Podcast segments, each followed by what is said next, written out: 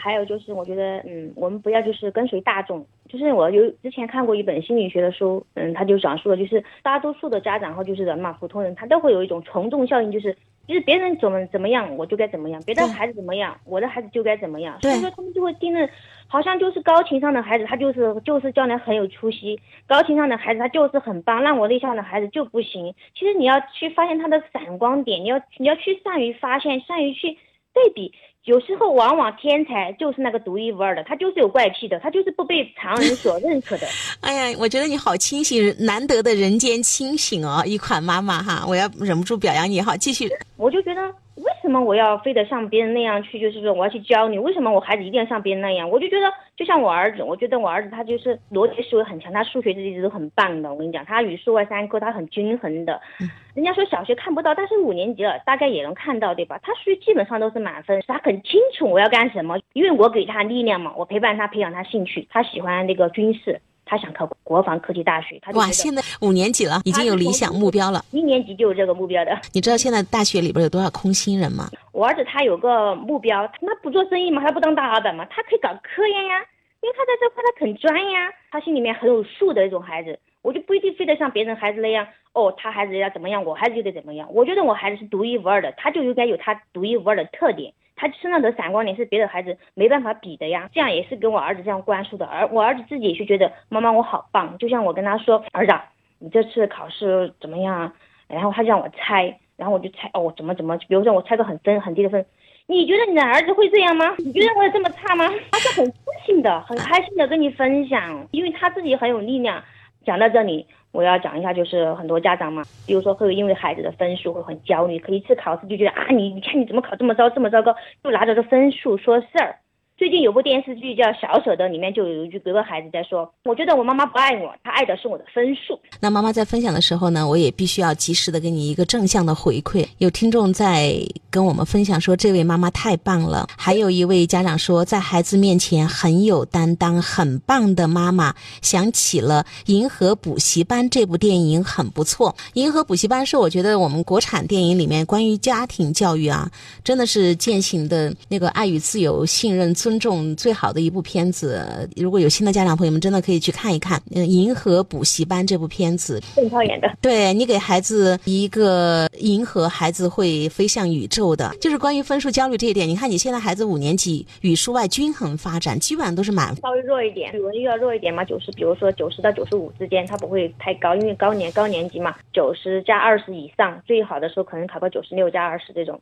就是你在分数上从来没有焦虑过，他有没有考的特别？低就刚刚一年级的时候都不会低是吗？不，他一年级的时候是考过，因为我儿子读书比较小，他是八月底的，满六岁的，刚好六岁就上一年级，所以第一学期很焦虑，儿子也焦虑，我也焦虑，因为我们没有上过，我们上的是私立学校，外国语学校，别的小朋友在小学之前都会上一些，比如补习班呀、英语英语辅导班啊，幼儿园有有英语接触，我们孩子是没有零基础的，所以说儿子他。当时考试第一场考，第一次考试考英语考了八十四分，我儿子就跟我说：“妈妈，你给我报个班吧，我们班同学在外面补习的，那全都考满分，我才八十四哎。”然后我当时就跟我儿子说：“嗯，那我想想吧。”过了一会儿，我告诉我儿子说：“我儿子，他们只是比你提前学，你又没有学？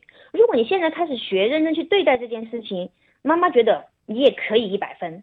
而且妈妈不不喜欢外面的培训班，我跟你讲讲为什么不喜欢哦，外面补习班。”咱们要花钱，对吧？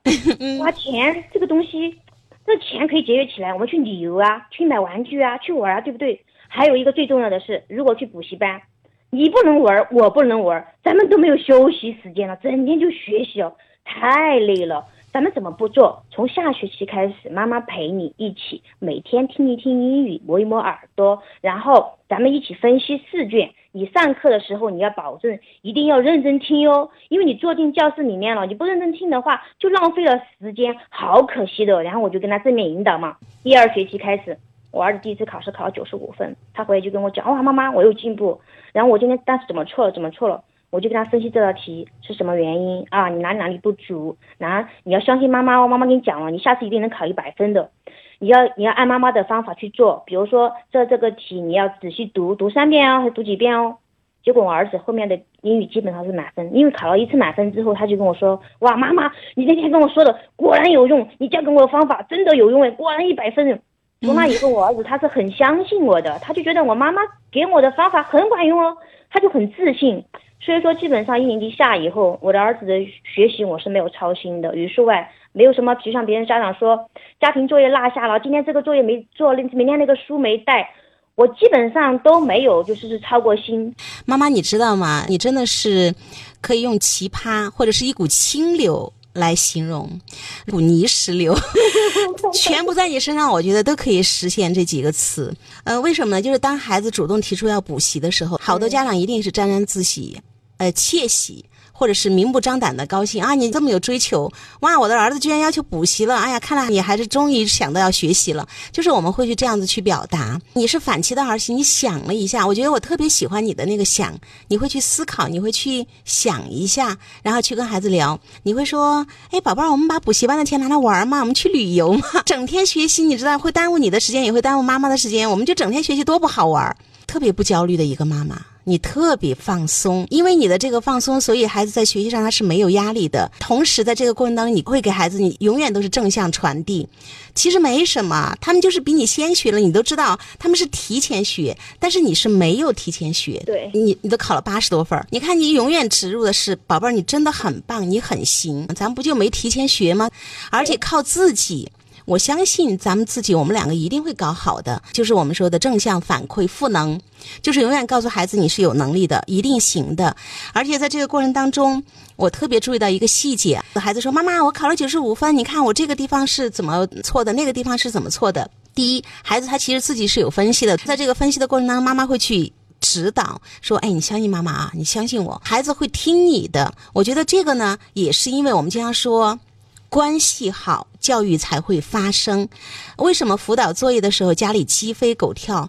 因为我们不得法，讲三遍不懂我们就冒火了，就是没有方法。孩子会信妈妈，而且真的考了一百分，从此以后就更佩服妈妈了。的方法就是好用，你就是有经验。嗯，先说一个小插曲。回来路上我就问我儿子，我说如果跟妈妈打分一百分。你能打多少分？我老大就说九十五分，老二就说九十九分。我说让我猜一猜为什么扣了这几分啊？肯定是因为有时候我控制不住自己脾气，扣了分。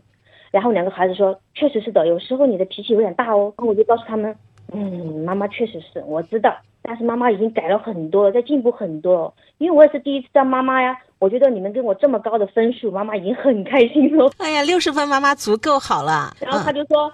我们班啦，谁谁的妈妈，我感觉她都不能及格。妈，我我觉得你真的能九十五分以上，真的，她就这样跟我讲啊。当时她跟我她在跟我讲的时候，她会对比别的同学的妈妈是怎么样的。啊，她观察到了是吗？对对对对，因为别的孩子回家会，比如分数没考好会挨打之类的。